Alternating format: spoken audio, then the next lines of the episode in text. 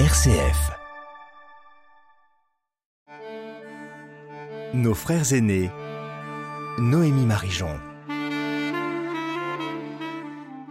Bonjour à tous, je suis très heureuse de vous retrouver. Pour commencer, je vous propose d'accueillir deux invités pour parler de la prière qui réunit tous les chrétiens, le Notre Père. Dans un premier temps, nous allons revenir aux origines du Notre Père dans la Bible et dans la tradition juive, grâce à monsieur Daniel Olivier et au père Jean Massonnet. Bonjour à vous deux. Monsieur Olivier, vous êtes enseignant au sein du Centre chrétien d'études du judaïsme à l'UCLI et vous, père Massonnet, vous êtes un bibliste français, prêtre du diocèse de Lyon et spécialiste des relations entre le judaïsme et le christianisme. Le Notre Père, c'est la seule prière que le Christ a directement apprise à ses disciples. Est-ce qu'on en trouve des traces dans la Bible ou dans des textes plus anciens? En lisant Notre Père, on a l'impression euh, d'un concentré de la Hamida.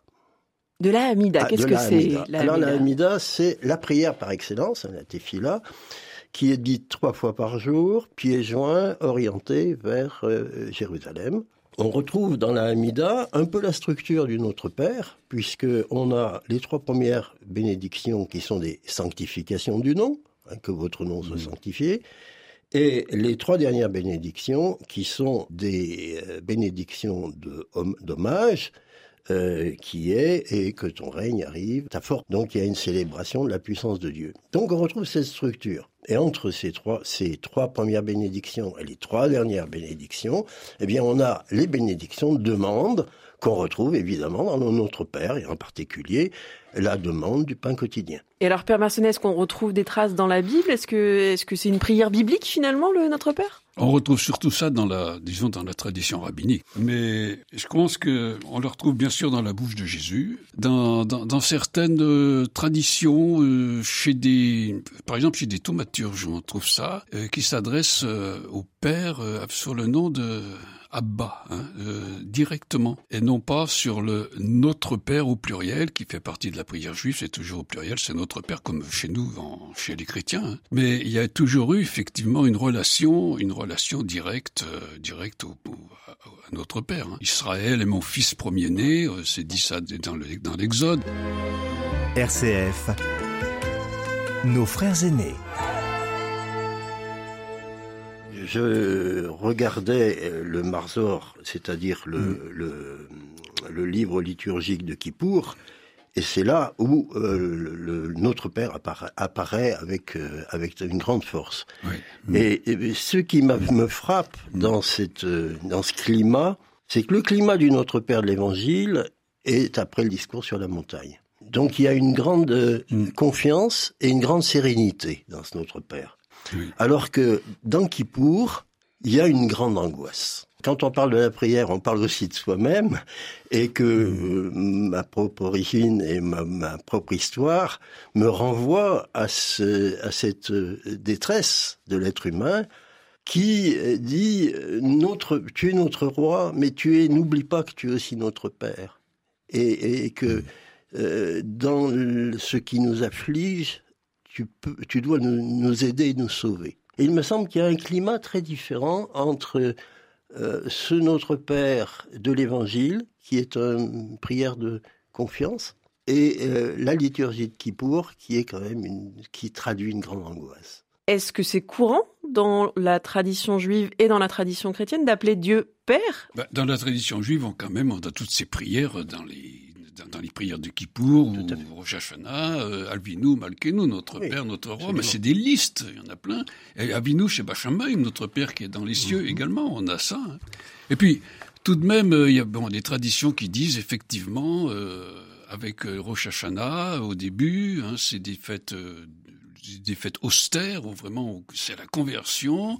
Hein, Dieu se met sur son sur son siège de juge. Et après, euh, il y a des textes qui, qui le montrent. hein, à la fin, à la fin, et puis euh, sans doute Kippour et tout ça, il se met sur le siège de la miséricorde et il pardonne. Hein, il est quand même, euh, c'est quand même pas tout, euh, pas, tout négatif. Mais c'est vrai qu'on prend au sérieux le, le pardon dont on a besoin parce qu'on n'est pas, on n'est pas terrible, quoi. Et puis il y a ces dix jours, ces dix jours entre Les dix jours, oui. et Kippour, qui Les- sont les dix jours terribles. Les jours terribles. Entre où- ces deux fêtes. Eh où ben, faut se il- convertir. Il, il faut régler, régler ses problèmes avec les hommes et régler Oui. ses problèmes avec Dieu. Une conversion. Et dans, euh, dans le Notre Père, il y a pardonne-nous nos offenses comme nous pardonnons à ceux qui nous ont offensés. Mais à qui pour c'est, pareil, je veux dire, exactement ça. hein, on raconte que bon, la pardon, Dieu, on s'adresse à lui, il nous pardonne, bon, c'est bien, mais avec le prochain, euh, si on s'est brouillé, il faut se réconcilier. Il faut se réconcilier. Donc, comme nous pardonnons à ceux qui nous ont offensés, c'est quand même exigeant. Hein La, la prière de notre Père nous responsabilise quelque part. ah oui. Euh, Si le pardon, il est un. Hein. S'il est un, on est, on est en relation avec Dieu, avec la miséricorde et le pardon. Alors, si on l'a pas en soi envers son prochain, ben, on s'est coupé, on peut pas. On est obligé. Mais il me semble que le Talmud dit euh, quand tu es en conflit avec ton prochain, tu as un avocat. Quand tu es en conflit avec Dieu, il n'y a pas d'avocat. Ah bah, c'est oui, comme dit Job, hein, tu es, le- c'est le, c'est l'accusateur, c'est l'avocat, c'est, le- oui, c'est, il est tout à la fois. وند وشمية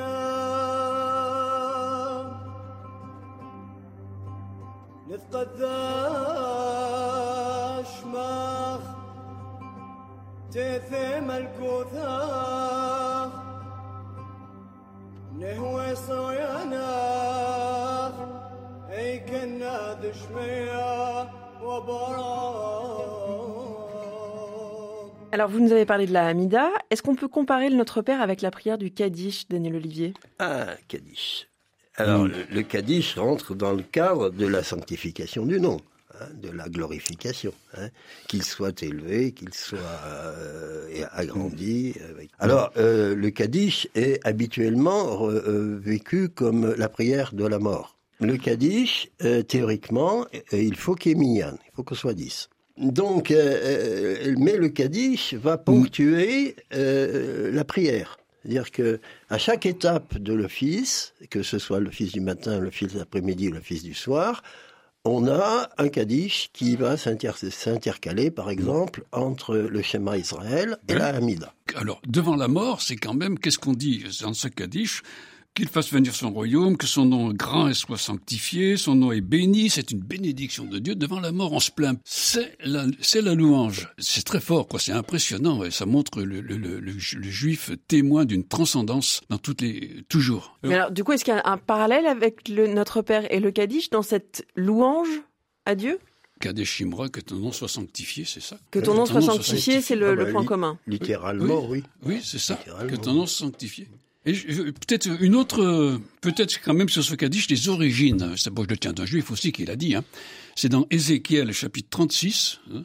Ézéchiel, euh, donc Israël est en déportation à Babylone, et Ézéchiel, de la part de Dieu, leur envoie un message. Eh bien, vous êtes bien où vous êtes. hein. Vous étiez sur ma terre, vous étiez sur votre terre, et vous l'avez sali cette terre. Elle vous a vomi. Vous avez sali mon nom. Maintenant, vous êtes parmi les nations, et mon nom est mon nom est comme euh, est réduit à rien à cause de vous. Eh bien, je vais vous reprendre. Je vais vous mettre en vous mon esprit. Je vais vous donner un cœur nouveau. Je vous ramènerai. Et puis, euh, mais c'est pas de votre faute, hein. C'est pas de votre faute que je vous ramènerai, c'est moi qui vais le faire. Et puis vous serez dans votre terre, vous retrouverez le, le froment, l'huile et puis euh, tous les biens. Et surtout, surtout, vous euh, vous observerez mes commandements et ma loi. hein. Je mettrai en vous un cœur nouveau, je vous verserai sur vous mon esprit, des eaux qui vous purifieront. Donc aussi, euh, disons, pour que le nom soit sanctifié, il faut qu'Israël soit euh, sauvé, soit dans accom- accomplisse non pas accomplisse vraiment ce, ce qu'il est, qu'il soit un témoignage de cette vie de Dieu euh, parmi nous. Le nom est sanctifié Mm. quand le juif est fidèle à l'alliance. Oui. Le nom est profané quand euh, il n'est plus fidèle à l'alliance. On a parlé des points communs entre les prières du premier siècle euh, dans le judaïsme. Est-ce qu'il y a une originalité qui fait que le Notre Père est une prière euh, spécifique, peut-être spé- spécifiquement chrétienne? Est-ce qu'il y a quelque chose qui la rend différente des autres? Bon, pour moi, euh, disons, la spécificité, c'est que c'est Jésus qui l'a qui, qui l'a transmise. À part ça, mettons un juif qui euh, qui, qui connaît rien du christianisme, mais strictement rien. S'il lit, s'il trouve ce Notre Père, il va se trouver très bien. Ça sera, il, il pourra la dire. Alors maintenant, évidemment, un juif ne le dira pas, surtout ceux qui sont un peu peut-être rigoureux aussi, parce que quand même, c'est tellement chrétien, euh, c'est l'expression même du christianisme. Mais en fait, c'est parfaitement juif. Donc le, le cœur même de ce que nous sommes, ben, c'est juif. Puis on pourrait dire que le Notre Père, ce que je disais tout à l'heure, euh, c'est un condensé de la Hamida. Mais il me Oui. semble, euh, euh, Noémie, que votre question, on l'a pas épuisée en ce sens que c'est peut-être pas forcément dans le texte, mais dans le climat.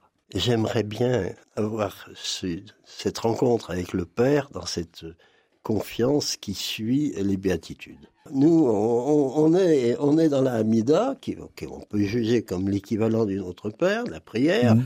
On est euh, devant euh, son roi. Hein, et euh, la- Itpael, ça veut dire se juger. Oui, hein, oui. Se juger. Donc on se juge trois fois par jour et on, on juge à quel point on est en défaut. Une différence euh, de climat, moi, qui me touche beaucoup. Oui, Hein, non, vous avez parlé de cette, enfin, confiance finalement. Et Ouais. c'est peut-être ça l'originalité du Notre Père, la, la confiance dans, dans, dans la miséricorde.